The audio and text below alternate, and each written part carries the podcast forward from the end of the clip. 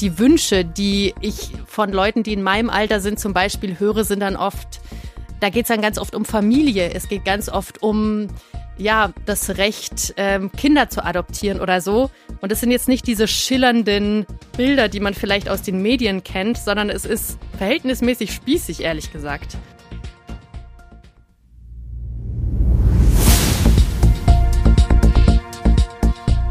Zeit für Politik, der Podcast der Bayerischen Landeszentrale für politische Bildungsarbeit.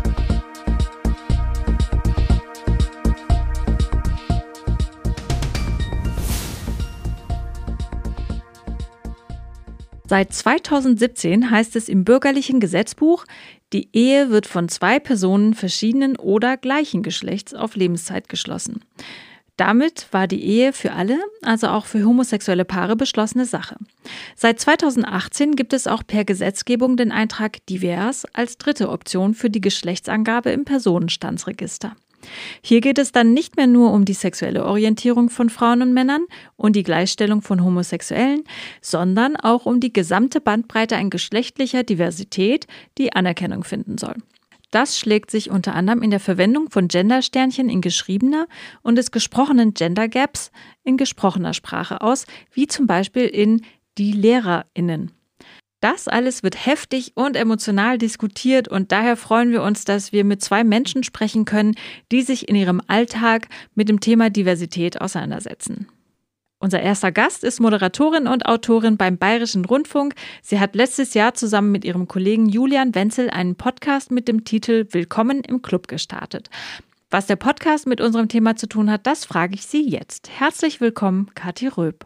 Frau Röb, Ihr Podcast heißt ja Willkommen im Club und wird als der LGBTIQ-Podcast des BR gehandelt. Manchmal spricht man ja auch von LSBTIQ und es gibt dann auch noch so ein Pluszeichen dahinter. Wer darf denn jetzt alles in diesem Club und wofür stehen diese Buchstaben und das Pluszeichen? Können Sie uns da aufklären? Sehr gerne. Erstmal sind alle herzlich willkommen in dem Club. Und diese Buchstaben, das ist so ein bisschen tough am Anfang, weil es ist einfach eine ganze Latte. Äh, ich gehe einfach mal von vorne nach hinten durch. L steht für lesbisch, dann gibt es S oder G, je nachdem ob deutsch oder englisch beschrieben, schwul oder gay. B steht für bisexuell, T trans, I inter und Q für queer. Und dieses Sternchen oder Plus steht dann für alle anderen Varianten, also alles, was dieser Regenbogen sozusagen noch umfasst. Das Wort queer haben Sie ja jetzt auch gerade benannt. Das wird ja auch oft als Sammelbezeichnung gebraucht. Kann man das denn so benutzen oder ist das nochmal ein eigener Begriff? Also was ist denn nochmal so der Unterschied? Also queer ist jetzt mal alles, was nicht heteronormativ ist. Das kann jetzt also sein, dass ein Mann einen anderen Mann liebt. Es kann aber auch einfach sein, dass Menschen sich nicht dem binären Geschlechtssystem Mann-Frau zuordnen und alles, was also jetzt nicht unter diese Norm, unter sagen wir mal, was die Mehrheitsgesellschaft jetzt unter normal in Anführungszeichen versteht, was da nicht reinpasst, kann man unter die Kategorie queer fassen. Gleichzeitig ist queer aber auch ein politischer Begriff. Also vielleicht um auszudrücken, ich bin gegen diese Norm, ich wünsche mir, dass es mehr Offenheit gibt oder so. Dafür wird der Begriff queer auch verwendet. Also ja, praktisch das Gegenteil zu Heteronormativität. Und äh, wenn Sie heteronormativ sagen, können Sie das vielleicht nochmal erläutern? Also man würde jetzt nicht sagen, das Gegenteil von queer ist normal. Das wäre auch nicht richtig und auch äh, diskriminierend, sondern Sie benutzen jetzt das Wort heteronormativ. Vielleicht können Sie das nochmal ganz kurz erläutern. Mhm. Also so der Unterschied zwischen Homo und Hetero. Hetero wäre jetzt so dieses klassische Bild, das man im Kopf hat, ähm, zum Beispiel ein Mann und eine Frau haben eine Familie zusammen. Das ist in unserer Gesellschaft das in Anführungszeichen normale Bild von einer Familie, von einer Liebe, von einer Beziehung. Und wenn ich jetzt sage heteronormativ, dann meine ich also alles, was zu diesem mehrheitlichen Bild dazugehört, äh, was wir also unter normal verstehen. Und alles, was davon so ein bisschen abgeht, also wenn ich jetzt sage, ich lebe in einer lesbischen Beziehung, ich lebe in einer schwulen oder ich bin bisexuell oder so, dann geht es von dieser Norm ab und äh, das würde ich dann als queer bezeichnen. Und warum brauchen denn Menschen, die eine so unterschiedliche sexuelle Orientierung haben, eigentlich einen eigenen Club? So heißt ja dann auch Ihr Podcast. Welche Gemeinsamkeit haben Sie denn? Das ist eine sehr gute Frage. Also dieser Club, dass wir uns nicht falsch verstehen, ist jetzt nicht mit einem mit einer mit einer starren Tür oder so, wo der Türsteher alle raushält, die da nicht dazugehören, sondern im Gegenteil ist es so, dass sich Leute, die queer sind, die sagen wir mal äh, bisexuell, transsexuell sind, sehr oft isoliert und alleine fühlen, weil sie vielleicht die einzigen sind in ihrem Umfeld, die, sagen wir mal, eine andere Geschlechtsidentität haben, als ihnen zugesprochen wird oder die eben eine Frau, die auf Frauen steht oder so. Und deswegen ist es wichtig, eine, einen Raum zu haben, einen sicheren Ort, wo man vielleicht sich austauschen kann, so eine Art von Netzwerk hat. Und dieser Club soll aber nicht exkludieren, weil das erlebt man als queere Person oft genug, sondern wir sagen ganz bewusst einfach willkommen sozusagen. Jeder ist willkommen. Das bedeutet aber nicht, dass wir jetzt nur offen sind für Leute, die nicht der Heteronorm entsprechen, sondern wir haben mit diesem ja, Konzept des Podcasts einfach so eine Art von Plattform schaffen wollen. Und wie Sie schon sagen, also gibt es überhaupt diesen einen Club? Das stellen, diese Frage stellen wir uns auch immer ob es diese eine große Community gibt. Und ich glaube, dass es einige Themen gibt, bei denen wir dann zusammen auf der Straße sind, bei der wir unter derselben Regenbogenflagge zusammenlaufen. Ich glaube aber auch, dass es ganz wichtig ist, dass es nochmal separate Räume gibt, um sich über nochmal bestimmte Themen auszutauschen. Was könnten denn Menschen, die nicht queer sind, von Ihrem Podcast lernen? Ich nehme mal an, Sie haben ja auch wahrscheinlich auch viele Menschen, die Ihnen, die Ihren Podcast hören, die sich jetzt nicht als queer bezeichnen würden. Auf jeden Fall, ja. Also wie gesagt, dieser Podcast ist für alle Menschen offen, für alle Leute, die sich interessieren. Und ich kann mir jetzt vorstellen, dass äh, öfter mal der Gedanke kommt, aha, jetzt kommen die schon wieder mit einer neuen Kategorie an. Um Himmels Willen muss ich jetzt meine Hausaufgaben machen, muss ich mir ein Vokabelheft anlegen, damit ich da hinterherkomme. Aber es gibt vielleicht auch so die Gefühle von Angst, dass sich Leute denken, uh, äh, vielleicht trete ich da jetzt in ein Fettnäpfchen, weil ich mich nicht auskenne. Und für alle Leute, genauso wie für queere Menschen auch, ist, glaube ich, der Podcast eine gute äh, ein guter Einstieg in die queere Community. Das heißt also, wenn Sie sich einfach mal interessieren und so ganz basal informieren wollen, was bedeutet es denn jetzt zum Beispiel, wenn mir jemand sagt, er sei trans, er oder sie sei trans? Oder was bedeutet das denn jetzt genau, ähm, queer in der Bundeswehr zu sein? Wie geht's den Leuten da? Was auch immer. Also es sind ganz, ganz unterschiedliche Themen, die wir behandeln. Und was uns aufgefallen ist an dieser queeren Community, auch in Anführungszeichen, weil wir gerade gesagt haben, die gibt's vielleicht gar nicht, ist, dass man ganz oft schon ab einem bestimmten Niveau anfängt zu diskutieren und dass das dann auch wieder sehr ausschließend ist. Was wir jetzt aber versuchen, ist ganz offen und einfach zu fragen, hey, ich bin bisexuell, was bedeutet das denn? Ich bin transsexuell, was bedeutet das denn? Wie geht es dir? Wo gibt es Wünsche? Wo gibt es Probleme? Und deswegen ist also dieser Podcast wirklich einfach für alle Menschen, die offen sind, zuzuhören und Lust haben, sich mit queeren Themen ein bisschen auseinanderzusetzen. Jetzt ähm, ist die Sprache ja auch, wie Sie äh, vorhin sagten, sehr heteronormativ geprägt. Also man äh, spricht halt immer noch von Frauen und Männern und Schülern und Schülerinnen und so weiter und so fort. Wie versuchen Sie das denn, also diese Diversität auch sprachlich abzubilden? Welche Rolle spielt da zum Beispiel der äh, Gender Gap für Sie? Also das ist uns wichtig. Unser Credo ist ein bisschen, hey, es ist verhältnismäßig leicht durch Sprache alle Leute einzuschließen, also warum nicht einfach machen, ne? Und das bedeutet jetzt also auch mit dem Gender-Sternchen sprechen, das, das bedeutet auch mit dem Gender-Gap sprechen. Es bedeutet aber auch, dass wir zum Beispiel versuchen, viel von Menschen zu reden und jetzt nicht nur von Männern oder Frauen. Also wir versuchen inhaltlich wirklich einfach alle Leute abzuholen mit unserer Sprache und bekommen da auch aktiv von der Community Feedback, wenn wir das nicht machen. Gibt es denn auch Dinge, die Sie und Ihr Kollege im, im Laufe der Produktion gelernt haben, die Sie auch erstaunt haben, also womit Sie jetzt nicht gerechnet hatten? Ja, eine Sache, die mich ziemlich geschockt hat. Gleichzeitig ist es aber auch nicht so verwunderlich. Ich habe mal mit einem Transmann geredet, der mir gesagt hat, du Kathi, ehrlich gesagt, bin ich wahnsinnig streng mit meiner eigenen Community. Das heißt also, wenn er einer anderen Transperson begegnet und findet, dass diese Transperson ja irgendwie schräg aussieht oder so und nicht wirklich reinpasst, dann denkt er sich um Himmels willen, wieso kannst du dich nicht mehr anstrengen, sonst denken doch alle da draußen, wir, wir seien irre oder so. Und das hat mich ziemlich getroffen und da habe ich auch ein bisschen drüber nachgedacht, dass wir, glaube ich, oftmals, wenn wir für unsere Sexualität oder so diskriminiert werden, dann sehr, sehr streng sind zu unseren eigenen Leuten sozusagen, weil ich glaube, ein großer Wunsch von vielen ist es einfach nicht aufzufallen oder irgendwie reinzupassen, sich irgendwie anzuschließen. Und das hat mich dann so ein bisschen getroffen, dass man da also so sehr strikt ist. Und das dann gleichzeitig auch so ein kleiner Fun Fact, der, den ich aus dem Podcast mitnehme. Und das ist, dass unsere Community, glaube ich, verhältnismäßig durchschnittlich und ziemlich, ja, wie soll ich sagen, zum Teil auch in Anführungszeichen sehr normal ist, beziehungsweise die Wünsche, die ich von Leuten, die in meinem Alter sind, zum Beispiel höre, sind dann oft, da geht es dann ganz oft um Familie, es geht ganz oft um ja, das Recht, ähm, Kinder zu adoptieren oder so. Und es sind jetzt nicht diese schillernden Bilder, die man vielleicht aus den Medien kennt, sondern es ist verhältnismäßig spießig, ehrlich gesagt. Und das, ja, haben wir, haben wir mitbekommen im Podcast. Sie bekommen ja bestimmt viel mehr Feedback noch aus der Community. Wie würden Sie denn die Lage von LGBTIQ-Personen im Jahr 2021 beschreiben? Also wie weit ist die Gesellschaft da?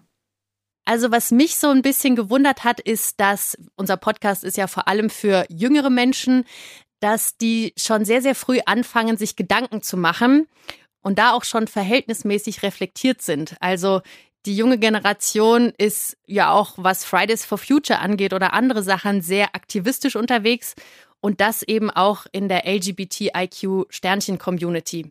Und da ist es jetzt ganz spannend zu beobachten, was das mit Generationen macht.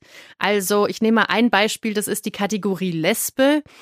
Da sind jetzt, sagen wir mal, so ältere Feministinnen der 68er Jahre, die dieses Wort auch als Politikum verwenden und denen dieses Wort sehr wichtig ist.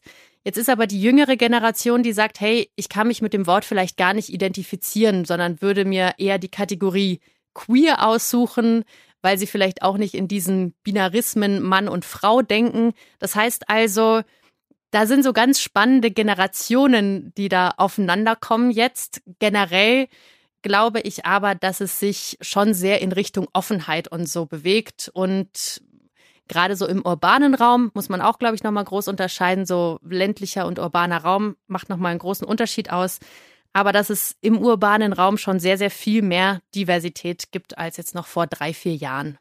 Unserem Podcast hören ja auch viele Lehrkräfte zu. Deswegen würde ich gerne wissen, wie es Ihrer Meinung nach an den Schulen aussieht. Es gibt ja auch Lehrkräfte oder auch Schüler oder Schülerinnen, die queer sind. Und Sie haben dazu neulich eine Episode gemacht. Wie offen wird denn in der Schule mit dem Thema umgegangen? Wie war das Feedback auf die Podcast-Episode? Ja, das ist sehr spannend, weil uns haben tatsächlich viele Lehrerinnen geschrieben und auch Schülerinnen, aber vor allem auch Lehrerinnen, die meinten, hey, es ist wirklich ein großes Problem, dass das Wort schwul als Schimpfwort auf dem Schulhof verwendet wird oder die Frage, was ist denn, wenn ich jetzt einen Schüler, eine Schülerin oder so im, in der Klasse habe und die outet sich als trans? Ich hatte so ein bisschen das Gefühl, also, dass dieses Feedback in Richtung ging, hey, endlich redet mal jemand darüber. Also wir haben wirklich wahnsinnig viel Post bekommen in die Richtung von LehrerInnen, die geschrieben haben, ja, ähm, ihr habt total recht, schwul ist ein Schimpfwort auf dem Schulhof und wir versuchen, was dagegen zu machen oder es ist schwierig, was dagegen zu machen. Aber gleichzeitig haben uns auch SchülerInnen geschrieben, und die kommen dann sehr oft mit Situationen an ne? und schreiben so zum Beispiel, hey, ähm, ein Junge aus meiner Klasse wurde diskriminiert, was soll ich machen? Und das zeigt uns ein bisschen, dass es wohl intern in den Schulen da nicht genug Antworten gibt, weil uns die Leute schreiben. Also wir gehen dann fast in so eine Art äh, des Vertrauenslehrers oder so. Unsere also unsere Rolle ist dann quasi die Rolle der Vertrauenslehrerin oder so.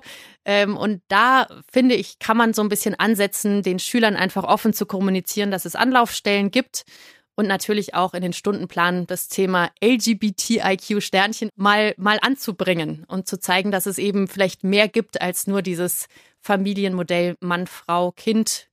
Das wäre äh, erstrebenswert. Ja, vielen Dank für die vielen Anregungen und Einblicke in die Community. Danke Ihnen. Wer mehr über das Leben von queeren Menschen in Deutschland erfahren möchte, sollte auf jeden Fall in den Podcast Willkommen im Club reinhören. Es lohnt sich. In den Shownotes finden Sie dazu auch die Verlinkung. Kommen wir zu einem Bereich, in dem Queersein bisher eher ein Randthema oder vielleicht sogar ein Tabuthema war, nämlich dem Fußball. Unser nächster Gast hat sich lange beim Lesben- und Schwulenverband in Deutschland engagiert und ist seit dem 1. Januar 2021 zuständig für die zentrale Anlaufstelle für geschlechtliche und sexuelle Vielfalt beim Deutschen Fußballbund, also beim DFB. Warum so eine Anlaufstelle notwendig war und wie divers die Fußballwelt ist, das frage ich jetzt Christian Rudolph. Herzlich willkommen. Ja, hallo, ich freue mich. Herr Rudolph, im Fußball geht es doch um den Sport und um Leistung. Warum soll denn da die sexuelle Orientierung überhaupt eine Rolle spielen? Ist das nicht eher so Privatsache der Menschen? Ähm, das ist richtig, ähm, dass es durchaus privat ist.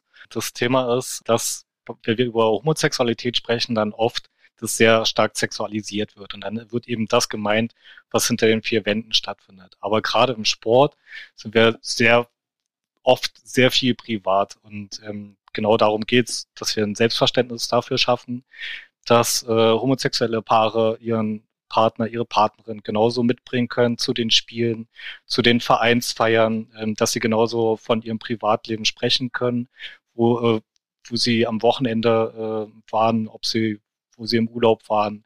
Äh, Heteropaare tun es genauso und erzählen von ihren Familienerlebnissen, von ihren Kindern, haben Foto im Portemonnaie. Und äh, homosexuelle Menschen müssen halt oft darüber nachdenken, wie sie eben über ihr Privatleben auch sprechen können. Und selbst am Arbeitsplatz ist man nicht immer nur, äh, ist man genauso privat auch unterwegs. Gibt es Ihrer Erfahrung nach im Fußball eine besonders große Herausforderung für queere Sportler und Sportlerinnen? Und mit welchen Problemen haben Sie denn genau zu kämpfen? Können Sie da vielleicht ein paar Beispiele nennen? Also ich glaube, das große Problem ist schon die große Öffentlichkeit. Also der Fußball steht sehr im Fokus. Nun muss man auch sagen, mit sieben Millionen Mitgliedern ist der DFB natürlich auch der größte Sportverband in Deutschland. Ja, deswegen ist es, glaube ich, auch so schwer, äh, Coming Out in der Bundesliga bei den Männern zu diskutieren, äh, weil da einfach der Fokus so stark äh, drauf liegt und oft oder lange wurde auch darüber diskutiert, ähm, ob die Fans ein Problem sind, äh, weil die Kurven doch manchmal sehr rau sein können oder als rau wahrgenommen werden. Aber eigentlich müssen wir sagen, dass gerade Fans äh, ganz viel zu dem Thema beigetragen haben und für ein positives Klima auch gesorgt haben, ähm, indem sie die Regenbogenflaggen ins Stadion getragen haben. Und was wir auch oft hören, ist, ähm, dass die Kabinenkultur, dass halt in der Kabine halt auch oft ein bisschen rauer zugeht, ähm, dass da Macho-Sprüche, äh, ja, und, und ja, Witzeleien äh, Warmduscher, dass da solche Sprüche dann kommen. Ähm, auch auf dem Platz hat diese übertriebene Männlichkeit, äh, die Darstellung von Männern ist doch oft eine sehr äh, toxische und ich glaube, das macht es halt äh, gerade im Männerbereich äh, sehr schwer und bei den Frauen ist es ähnlich, dass ähm, ja, Frauen per se als die, die Fußball spielen, als lesbisch angesehen werden. Ähm, und auch äh, bei den Frauen gibt's äh, Diskriminierung und ja, eben da auch die Öffentlichkeit. Äh, deswegen ist es auch für Frauen nicht unbedingt äh, leichter. Seit 2018 gibt es ja auch per Gesetzgebung den Eintrag divers als dritte Option für die Geschlechtsangabe. Aber Spielerinnen oder Spieler, die sich als divers bezeichnen, bekommen in 20 der 21 Landesverbände ja keine Spielberechtigung zumindest momentan. Die Unterscheidung zwischen Männer- und Frauenfußball funktioniert dann ja auch gar nicht mehr, oder? Also wenn sich Menschen, sage ich jetzt mal bewusst provokant, nicht festlegen wollen.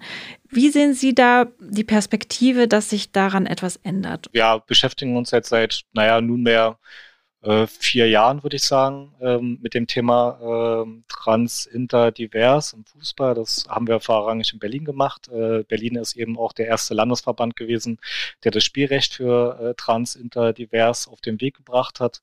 Das werden wir jetzt auch auf DFB-Ebene versuchen. Äh, wir müssen sagen, wir haben uns lange nicht damit beschäftigt. Ähm, der Fußball ist nach wie vor auch binär angeordnet.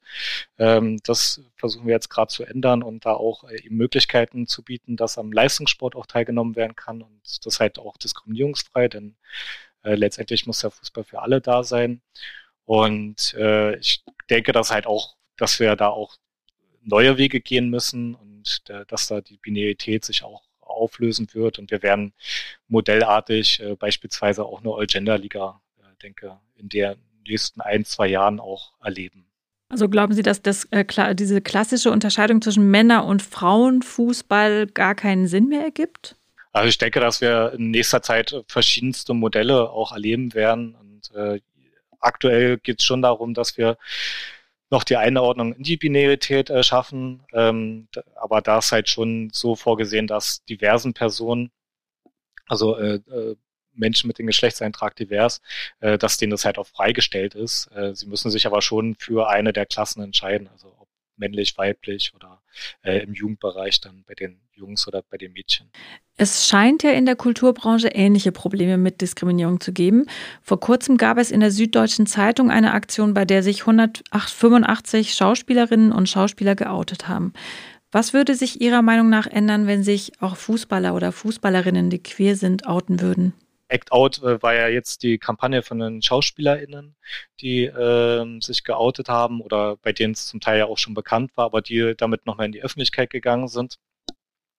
Ähm, und äh, sie haben es aber mit ganz, also sie haben es ganz bewusst getan. Sie wollten halt Sichtbarkeit schaffen und wollten auch sagen, dass halt auch in der Filmbranche es nach wie vor äh, nicht selbstverständlich ist. Und ich glaube, ich habe letztens auch das äh, eine Studie oder eine Umfrage gelesen, dass auch nur jeder Dritte äh, von zehn SchauspielerInnen quasi äh, das äh, öffentlich machen würde. Und das zeigt auch schon, wie schwer es auch weiterhin in der Gesellschaft ist und ähm, damit natürlich auch im Sport, weil der Sport natürlich auch Teil der Gesellschaft ist. Ähm, Im Fußball oder auch in anderen Sportarten haben wir darüber bisher eher wenig äh, gesprochen. Das heißt, äh, die Sichtbarkeit fehlt da. Äh, das hat sich erst in den letzten zehn Jahren jetzt äh, auch durch eine veränderte Öffentlichkeit, äh, durch eine ganz andere Sensibilität, Aufmerksamkeit äh, verändert.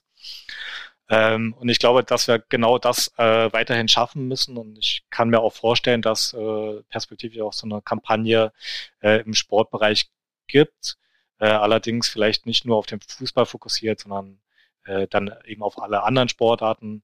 Denn diese Vorbilder sind schon auch wirklich Vorbilder. Und es ist natürlich auch schön zu sehen, dass Menschen im Sport auch äh, frei äh, lieben können. Sie haben gerade von einer Kampagne gesprochen. Welche weiteren Maßnahmen haben Sie denn geplant? Ja, es geht vorrangig schon auch um weiterhin Aufklärung und Sensibilisierung und da werden wir äh, weiter uns darum bemühen, dass wir auch mit der Community weiter im Austausch sind, also dass wir auch äh, Events wie den Come Together Cup beispielsweise unterstützen, aber halt auch solche Initiativen wie die Sport Pride, die es im letzten Jahr schon gab. Ähm, und äh, ansonsten ist natürlich auch wichtig, äh, vor, vor Ort äh, bei den Landesverbänden aktiv zu sein, im Austausch zu sein und den Dialog einfach zu, äh, weiterzuführen. Wunderbar. Vielen Dank, Herr Rudolf, für dieses Interview. Ja, ich danke. Falls Sie das Thema gerne im Unterricht einsetzen möchten, finden Sie in den Shownotes den Link zu einer Unterrichtseinheit mit Video und weiterführende Links zum Podcast Willkommen im Club und zur Anlaufstelle des DFB. Gewinnspiel die Landeszentrale bietet mit LGBTIQ Elementar eine Sammlung von zwölf methodischen Zugängen, mit denen Sie im Unterricht etwa Fragen wie LGBTIQ im Fußball oder in der Schule behandeln können. Wir verlosen drei Exemplare davon unter Einsendungen mit dem Betreff Elementar. Schreiben Sie uns bis zum 10.05. an community.blz.bayern.de. Diese Infos finden Sie auch in den Shownotes. Wir bedanken uns, dass Sie heute zugehört haben. Wenn Sie mögen, abonnieren Sie unseren monatlichen Newsletter, um über neue Angebote der Bayerischen Landeszentrale auf dem Laufenden zu bleiben. Wir sind bald wieder für Sie da mit einer neuen Folge von Zeit für Politik.